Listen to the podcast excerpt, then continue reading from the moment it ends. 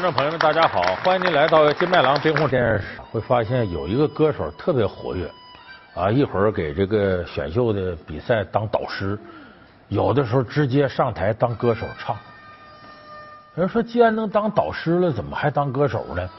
哎，这咱们很多朋友了解到我说的这个人，他的名字叫韩红。我是歌手那节目得了个冠军。全年的季节快，许多花儿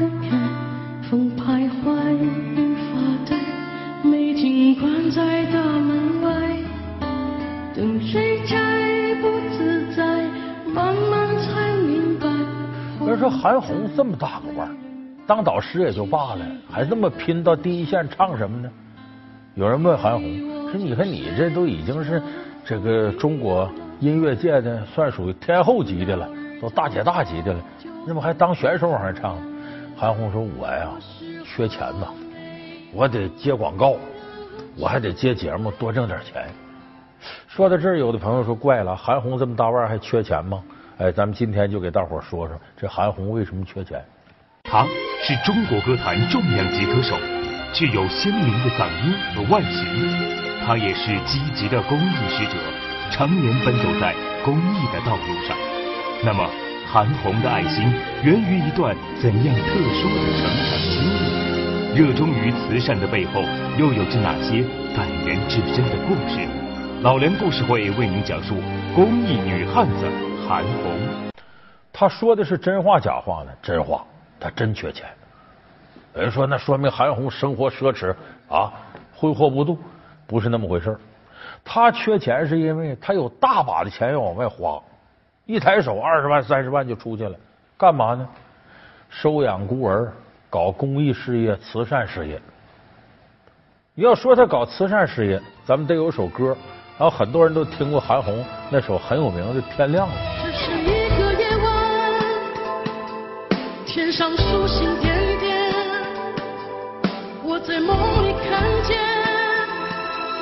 我的妈妈，一个人在世上，要学会坚强。这个歌就是韩红做公益慈善事业的起点。这什么时候事呢？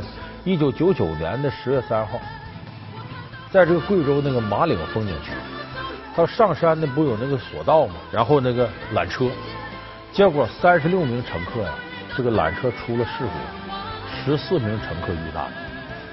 有一个事迹很非常感人，就是年轻的小两口啊，用自己的双手把两岁半的女儿托起来。孩子得救了，俩人命没了，所以他就写了这首《天亮》。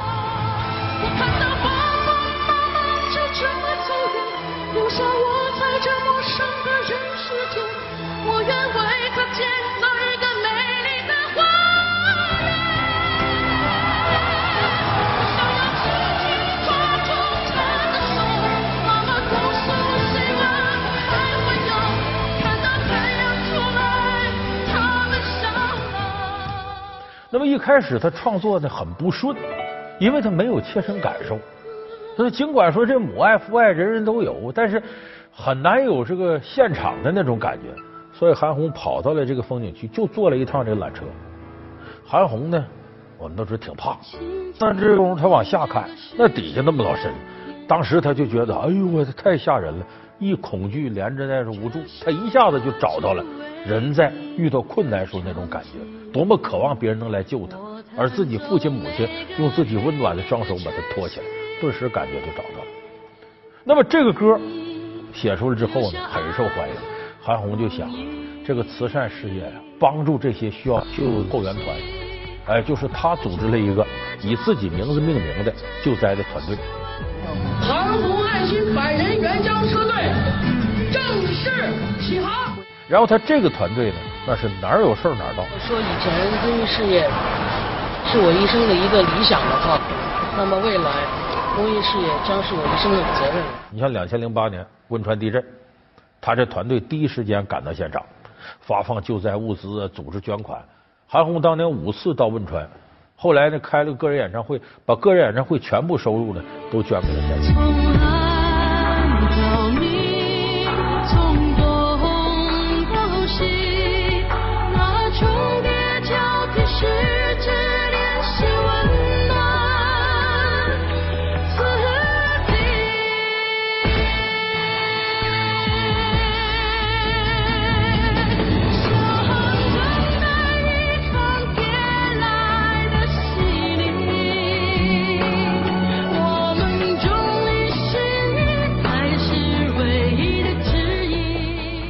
而且韩红在这个慈善事业这方面很玩命。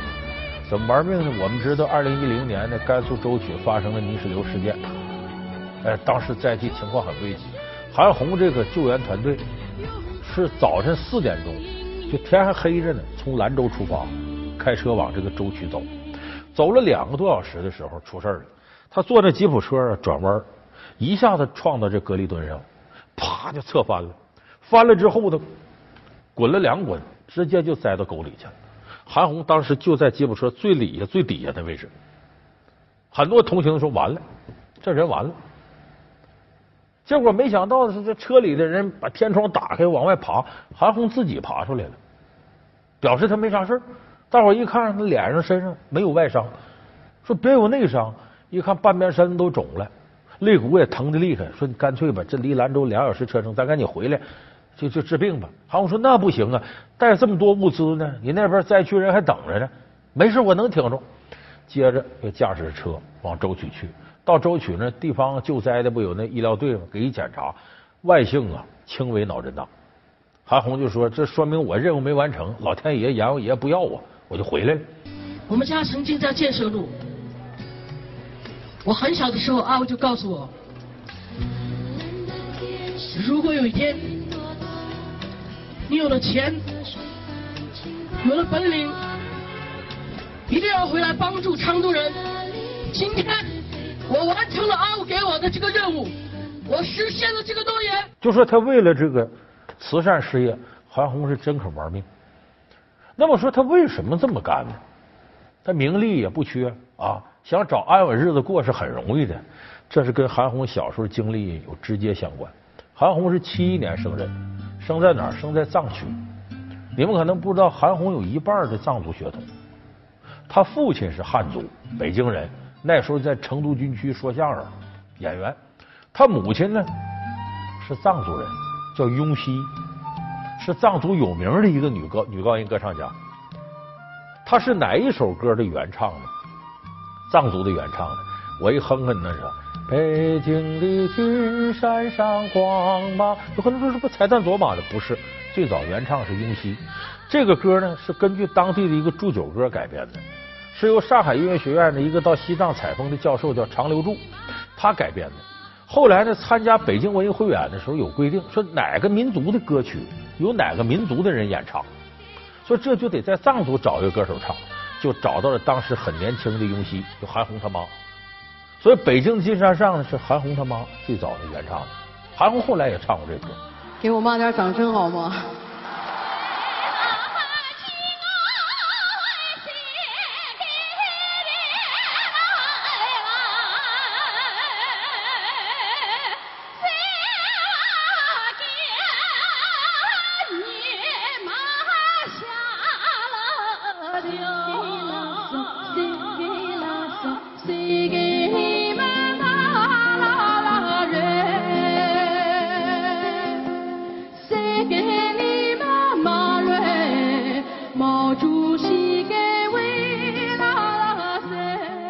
韩红六岁的时候，他爸爸得病去世了。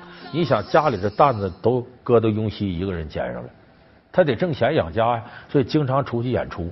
那没招，这就得把孩子上学都托付给老师。所以他有些小朋友吧，不理解这事儿，经常笑韩红。那你看你没爹了，完了妈还不管你，不野孩子吗？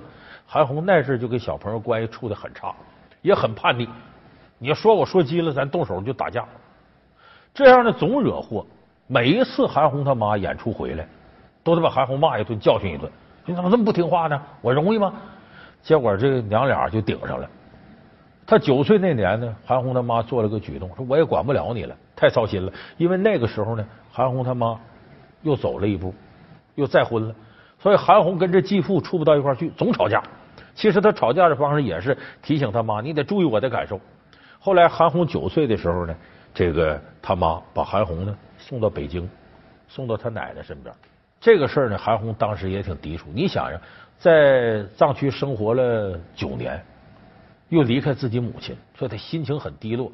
但是这九年呢，他不白过。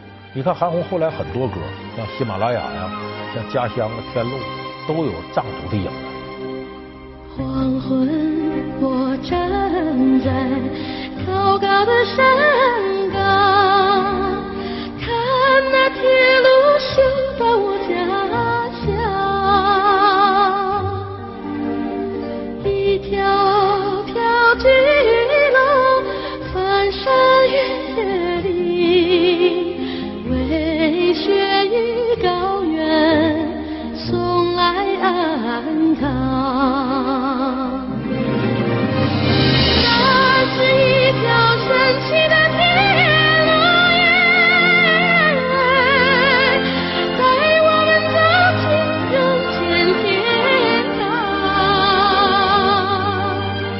所以就是那一段生活给他的音乐给养啊，带来了非常丰厚的东西。所以这也是韩红受用一辈子的。老梁故事会为您讲述公益女汉子韩红。老梁故事会是由金麦郎冰红茶独家冠名播出。那么来到北京，在自己奶奶身边生活，奶奶也不宽裕，但是她对韩红非常好。当时呢，韩红上学，这时候韩红有在那边读小学的经验了。说我呀，反正这些小朋友知道我家庭状况，得笑话我。说你爹妈怎么都没有呢？都不在身边呢？索性我也不交朋友，不合群。谁要敢对我说个不是，啪，咱就动手打你。韩红小时候就胳膊粗力气大，你看现在这都是，所以当时呢，他总这么动手，成了远近闻名的了。这是这这这孩子不好惹。但韩红呢，她有这种天赋，打小就愿意唱歌。他母亲这这好嗓子遗传给他，所以他经常在学校唱。有一回在校园里边溜达走，他就开嗓唱了。一开嗓，他这嗓门大呀！你看这青藏高原这感觉，把旁边一个女生吓一跳。你怎么这么讨厌呢？这怪声怪调的。他当时就来气，你说我怪声怪调的。撸哥网秀嘁哩咔嚓把这个女生一顿暴打，人女生家长不干呢，到学校来告诉，这这我我们这上学校还有生命危险呢上学。最后学校没办法了，说你也不一回两回的，你总打架，把他奶奶找来了，这孩子没法念了，他念我们这学校都得关了，干脆吧，你退学吧。韩红退学了，这一退学呢，他奶奶犯愁啊，怎么办？不能在家待着呀。好在韩红愿意唱歌，说咱不行就走这条道吧，将来当歌手。就把韩红的叔叔找来了，说你给想想办法，咱这怎么能让这孩子唱歌上能走出这条道来？他叔叔说你这就得参加各种比赛，他岁数还小嘛，比赛里容易出来。结果就这个比赛那个比赛，结果比赛每一回都这结果，嗯，唱的不错。形象差点啊，没啥发展前途。几乎每个接受老师都是这么认为的。后来东弄西弄呢，一次很偶然就被部队文工团挑上了。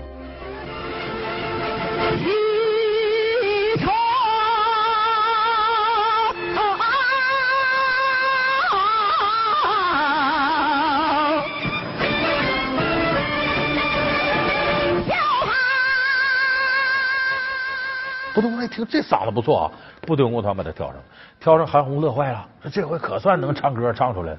结果文工团领导说：“你那么的吧，别在文工团待着，让他到这个通讯兵那边去。为啥？唱的不错，形象差点。你看还是这结论。韩红当了通讯兵，当了通讯兵呢，这个韩红其实心里头挺沮丧，但管怎么的，部队要他了，有份职业了，他没放弃自己梦想。”继续坚持，我说我形象不行，登不了台，那不要紧了，我当个原创型歌手，我给别人写歌，自己创作。后来总算熬到一九九五年，韩红二十四了，二十四周岁了，才考上了解放军艺术学院的音乐系。哎，拜李双江为师。完了，很快呢，他写出了喜马拉雅。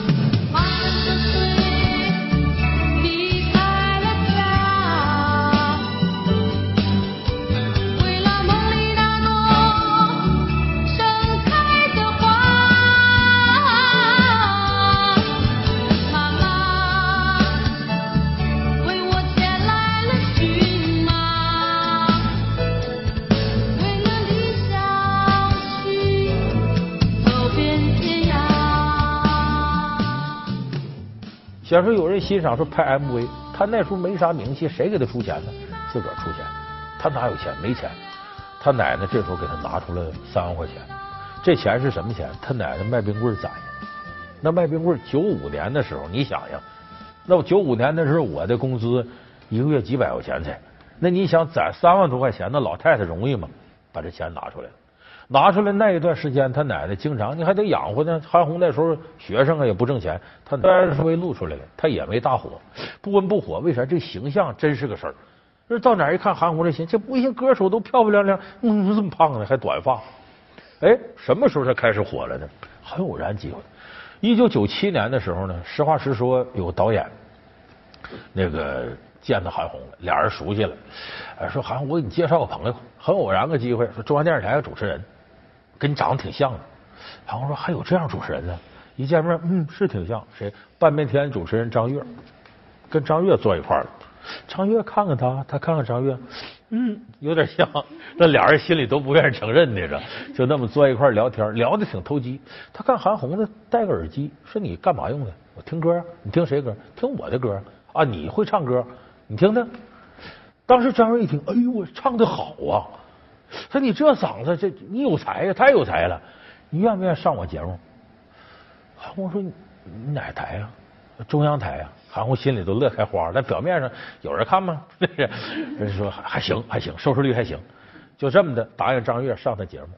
等到录制那天，韩红事先也没跟编导沟通，到棚里录制的时候，一看这期节目有个名，大屏幕上写着呢，叫什么？别为你的相貌烦恼。韩红当时就这什么玩意儿？别为你的相貌，你才为你相貌烦恼，我从来没烦恼过呀。可是这时候呢，已经进了棚，都定好了。他也不忍心在这时候，你说扭头就走也对不住人呢。说都谁录呢？张悦是主持，女嘉宾是这个韩红，男嘉宾是谁呢？李琦，就东北一家人里那老头就这仨人坐一块儿不要为你的相貌烦恼。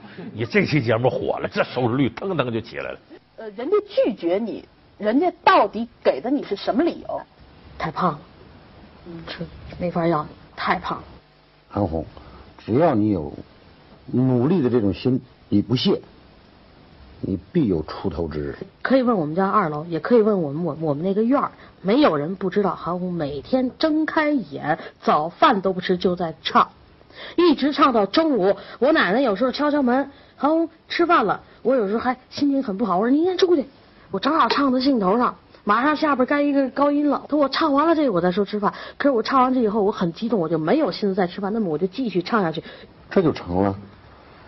你起码是一个人一个人的，你你再告诉他们，你再成功。谢谢。你会成，你你还一举成名，不鸣则已，一鸣惊人。你说弄得我好像是算命先生似的，不是？看这一篇一接过去，历史，今天咋办？就这么一篇一篇往过接，你老想这事儿，那还把人想死了。不能想，我认为。唱。啊。好啊，挣脱你的绳索。所以这期节目播完了不久，就有人找到韩红，就说我们听了你在里边唱的歌了。你虽然长得，但是歌唱真好。就这么的找韩红录制这个碟片。韩红第一首碟片出来叫《雪域光芒》，里边主打歌就是我的家乡在日喀则，那里有条美丽的河。这家乡是这里的一个主打歌。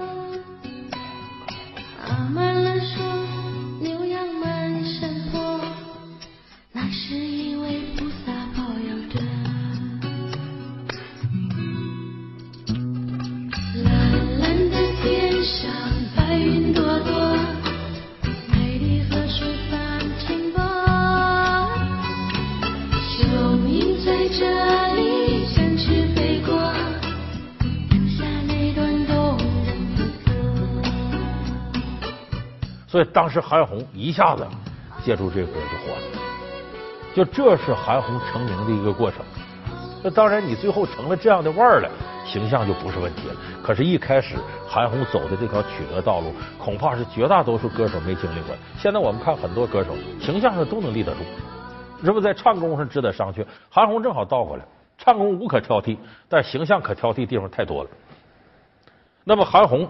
成名之后挣了钱了，第一件事干嘛？把他奶奶接过来，买个大房子。为啥？自个儿奶奶这些年陪着他太辛苦了。我拉着我孩子，我说了，你爹死了是吧？我一定我要对得起我儿子。你要到那什么，我一定还让你跟你爸爸是参军。我去要着吃去，我也得弄。说还我家了，我就高兴，是不是嘛？我给弄起来了，都是我弄起来。我孙女，我不容易，没想到啊，我孩子给我争气，成了。奶奶现在心里就美就乐。那两千零五年呢，他奶奶过世了，韩红心里很难受。那阵韩红什么都不想干了。这时候他母亲呢从西藏来了，陪了他一年多。当时呢，他母他这个奶奶过世之前就跟他讲，说咱们呢困难的时候，真有不少人帮过你，所以你要行了呀，你也得帮那些人。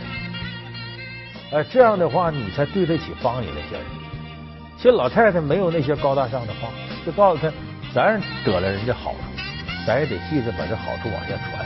你不能你得好了，你就自个儿享受。所以韩红是牢牢记住他奶奶这句话。为什么他后来这个慈善事业搞这么多？你有时候就感觉他已经主要精力都投到公益事业上了。这是他奶奶对他的教育起到最重要的作用。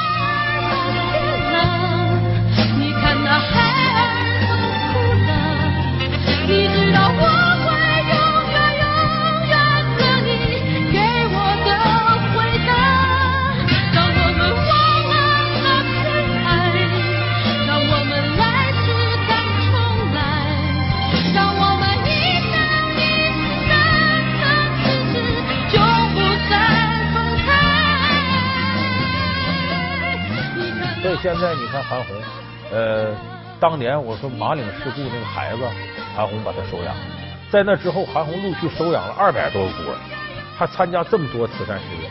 你琢磨琢磨，养活二百多个孩子，公益事业说掏钱就掏钱。韩红是大腕，能挣好多钱，也不够。所以他为什么上《我是歌手》？为什么现在有时候还接广告干嘛呢？他需要钱，他需要钱来帮助他的这个公益事业。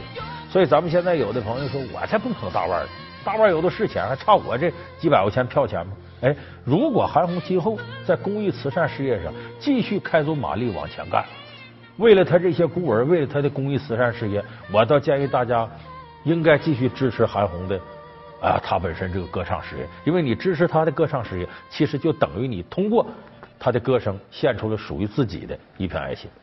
关羽来路不明，徐庶去向不明。三国之中到底有多少未解谜团？刘备的皇叔身份究竟从何而来？袁绍与曹操有着怎样的尴尬出身？老梁故事会为您讲述三国谜团英雄的。好，感谢您收看这期老梁故事会。老梁故事会是由金麦郎冰红茶独家冠名播出。我们下期节目再见。